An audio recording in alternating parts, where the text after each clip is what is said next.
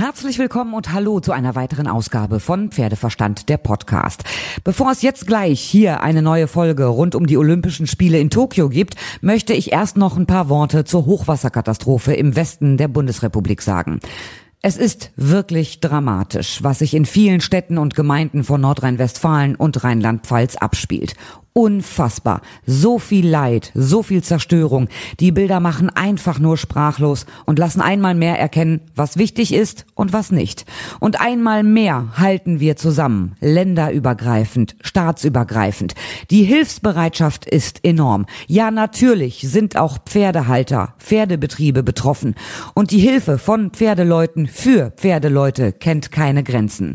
Die Deutsche Reiterliche Vereinigung wird noch ein Spendenkonto einrichten und wenn ihr helfen könnt, sei es finanziell oder durch Platz, in dem ihr Pferde aufnehmt, ob durch Sachspenden, Futterspenden oder eigenen Krafteinsatz, schaut bitte im Internet nach oder fragt euren Pferdesport oder Zuchtverband. Schaut in den sozialen Medien nach, da passiert gerade unglaublich viel.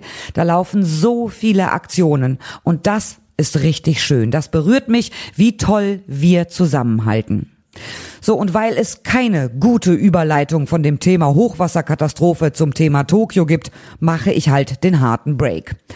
Die letzte Folge über unsere Vielseitigkeitsreiter ist super gut bei euch angekommen. Danke für das tolle Feedback. Apropos angekommen, die Dressurpferde und die Dressurreiterinnen sind auch gut in Tokio angekommen. Alles ist bestens gelaufen und die Bedingungen für die Pferde vor Ort sind top.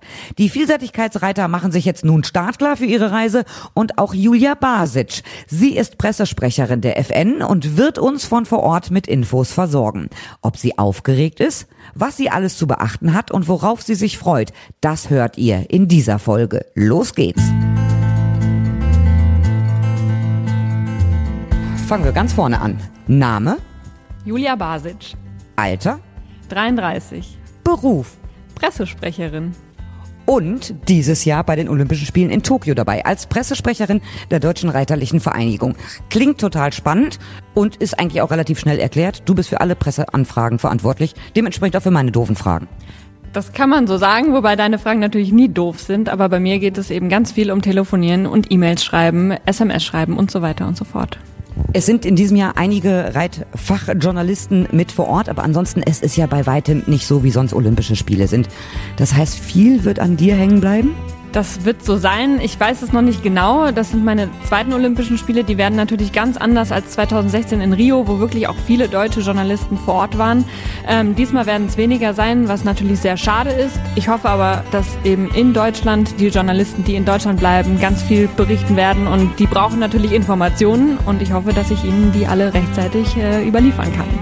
Jetzt ist ja auch dieser Zeitverzug dabei. Es sind, glaube ich, sieben Stunden sind die vor uns. Das ist ja auch jetzt nicht gerade unwichtig, das immer im Hinterkopf zu haben, wann du was in einem FN-Presseticker veröffentlichst. Je nachdem, äh, in Deutschland ticken die Uhren halt anders. Ich habe zum Glück ein tolles Backoffice hier in Warendorf mit meinen Kolleginnen, die hier die Stellung halten und auch äh, zum Beispiel für unsere Internetseite Texte schreiben, für unsere Social-Media-Kanäle. Mit denen stehe ich natürlich auch in ganz engem, engem Kontakt. Ähm, bei mir wird es dann vor Ort sein, dass die Tage sehr, sehr lang werden, weil durch die Zeitverschiebung Deutschland ja quasi hinter uns ist und während in Deutschland noch Tag ist, wird es bei uns schon schon Abend und Nacht. Und ähm, ich hoffe, dass das alles so funktioniert, wie, wir, wie ich mir das jetzt vorstelle. Aber ihr seid ja auch auf allen Kanälen präsent. Also natürlich auf der Internetseite und natürlich viel, viel Instagram. Das heißt aber, du musst ja auch die Instagram-Bilder erstmal nach Deutschland schicken. Theoretisch ja. Es gibt aber leider sehr, sehr viele Vorgaben vom IOC ähm, darüber, welche Inhalte man von dort in welcher Form überliefern kann. Das liegt einfach daran, dass eben bestimmte Medien die Rechte an den Olympischen Spielen haben, ähm, vor allem auch die großen Fernsehanstalten.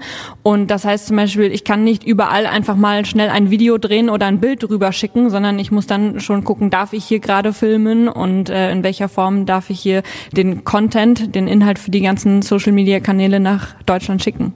Dass man bei den Prüfungen nicht filmen darf, das ist immer mit diesen Rechten extrem schwierig. Aber normalerweise im Backoffice, wenn die rauskommen aus der Prüfung, wird auch schwierig. Ja, ähm, das nennt sich dann Field of Play und Back of House. Das sind so zwei ähm, äh, Areas sozusagen, von denen man nicht, ähm, wo an denen wir keine Rechte haben, beziehungsweise wo ich dann wahrscheinlich nicht filmen werden darf.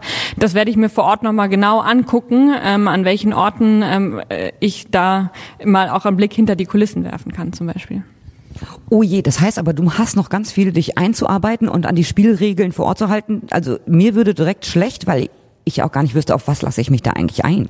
Es ist wirklich sehr, sehr viel zu lesen. Ganz viele Informationen, ähm, die wir natürlich auch vom DOSB, von unserem Dachverband bekommen, aber auch ganz viele Guidelines vom IOC, ähm, die ich mir vorher noch, ich bin schon dabei und habe mir auch schon viele einverleibt, aber das ist so das, was jetzt in der letzten Woche vor meinem Abflug ähm, eben meine Aufgabe ist, mir alles nochmal genau anzugucken, damit wir auch da nicht in irgendwelche Fettnäpfchen treten.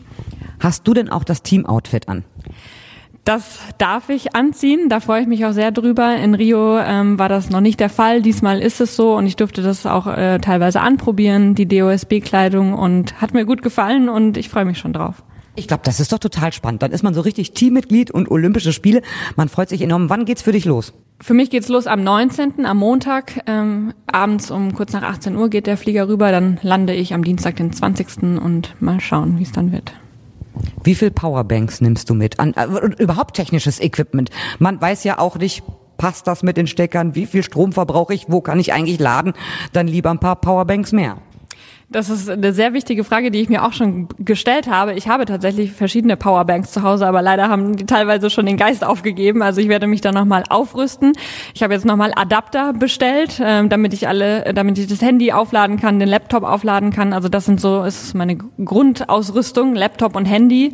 Ähm, dann nehme ich mir noch eine, eine zusätzliche Tastatur und eine Webcam mit, ein Mikrofon, falls wir mal Zoom-Konferenzen machen mit den ähm, Journalisten, die in Deutschland geblieben sind.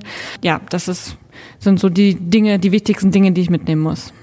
Es ist ja schon viel im Vorfeld darüber gesprochen worden, dass den Reitern unter Umständen ein bisschen langweilig werden könnte, weil sie dürfen ja nur im Hotel sein und nur auf der Wettkampfstätte. Das ist bei dir auch so, aber du bist ja jobtechnisch da. Das ist ja ein ganz anderes Pensum, was du da abarbeiten musst. Ja, ähm, ich bin quasi rund um die Uhr erreichbar ähm, für alle Journalisten, alle, die Fragen haben. Ähm, ich habe mein Handy immer mit. Äh, zwischendrin werde ich bestimmt auch mal schlafen, aber ja, ich hoffe, dass wir auch dazu kommen, ein bisschen die Zeit dort zu genießen. Äh, da kommen dann äh, Gesellschaftsspiele vielleicht mal auf den Tisch, wenn wir im Hotel sind.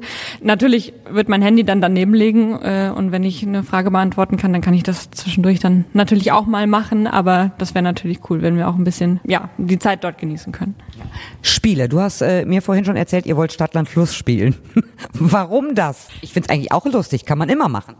Ich mag Stadtland Fluss. Ähm, das ist mir als, als erstes in den Sinn gekommen, ähm, dass man das eben auch gut mit Gruppen spielen kann. Und ähm, es gibt natürlich viele Leute, die das gar nicht mögen, ähm, denen dann auch zu manchen Buchstaben einfach nichts einfällt. Ich möchte jetzt auch nicht sagen, dass mir immer zu jedem Buchstaben was einfällt, aber ich habe da Spaß dran ich finde es lustig und man kann ja auch verschiedene andere Spiele spielen im Team, ob es jetzt äh, irgendein Pantomime-Spiel ist, aber Stadtlandfluss ist Klassiker und da kann man ja auch variieren. Da sind ja genug Möglichkeiten vorhanden. Und was natürlich immer rein muss, ist dann zum Beispiel Pferdename bei euch. Das ist eine sehr gute Kategorie oder ähm, irgendein Ausrüstungsteil äh, aus dem Pferdesport fällt uns da bestimmt auch mal ein. Worauf freust du dich denn am meisten und wovor hast du am meisten Bammel?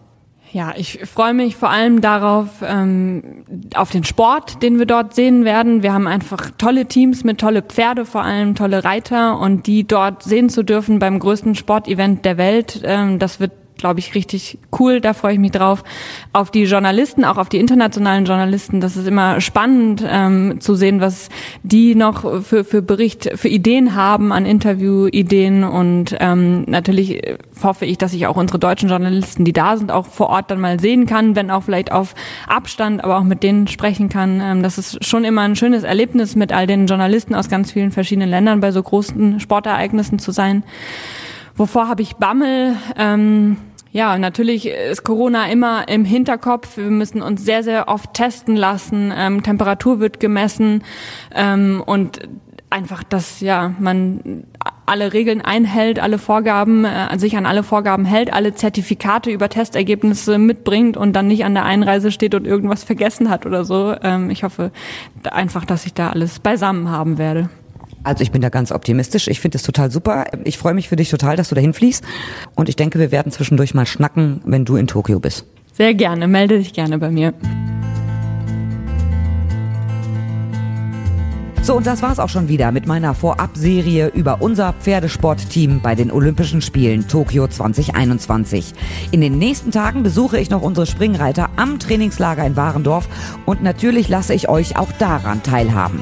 Ihr könnt mir schreiben über pferdeverstand.podcastfabrik.de, über die Facebook-Seite oder über Instagram. Und bis zum nächsten Mal, wenn ihr hoffentlich auch wieder dabei seid, wenn es heißt Pferdeverstand, der Podcast.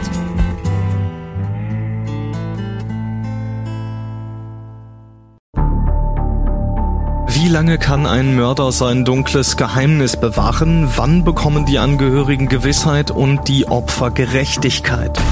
Jedes Jahr werden bei der Polizei rund 100.000 Menschen als vermisst gemeldet. Drei Prozent davon, also 3000 Menschen, bleiben länger als ein Jahr verschwunden. Einige werden nie wieder gesehen. Seit gut drei Jahren arbeitet die Polizei in NRW mit sogenannten Cold Case Units. Das sind Abteilungen, die wirklich nur damit beschäftigt sind, Mordfälle zu bearbeiten, die teilweise seit Jahrzehnten ungeklärt sind. Ich bin Mike Mattis, Radioredakteur und News Anchor und ich spreche mit Ermittlern über diese Fälle. In meinem Podcast Licht ins Dunkel, Cold Cases und ungeklärte Vermisstenfälle von hier beleuchten wir gemeinsam mit Profilern, Staatsanwälten und Mordermittlern Cold Cases und ungeklärte Vermisstenfälle aus ganz Deutschland. Immer in der Hoffnung, dass Angehörige endlich Gewissheit und die Opfer Gerechtigkeit bekommen. Licht ins Dunkel. Cold Cases und ungeklärte Vermisstenfälle von hier. Eine Produktion von Mike Mattis und der Podcastfabrik.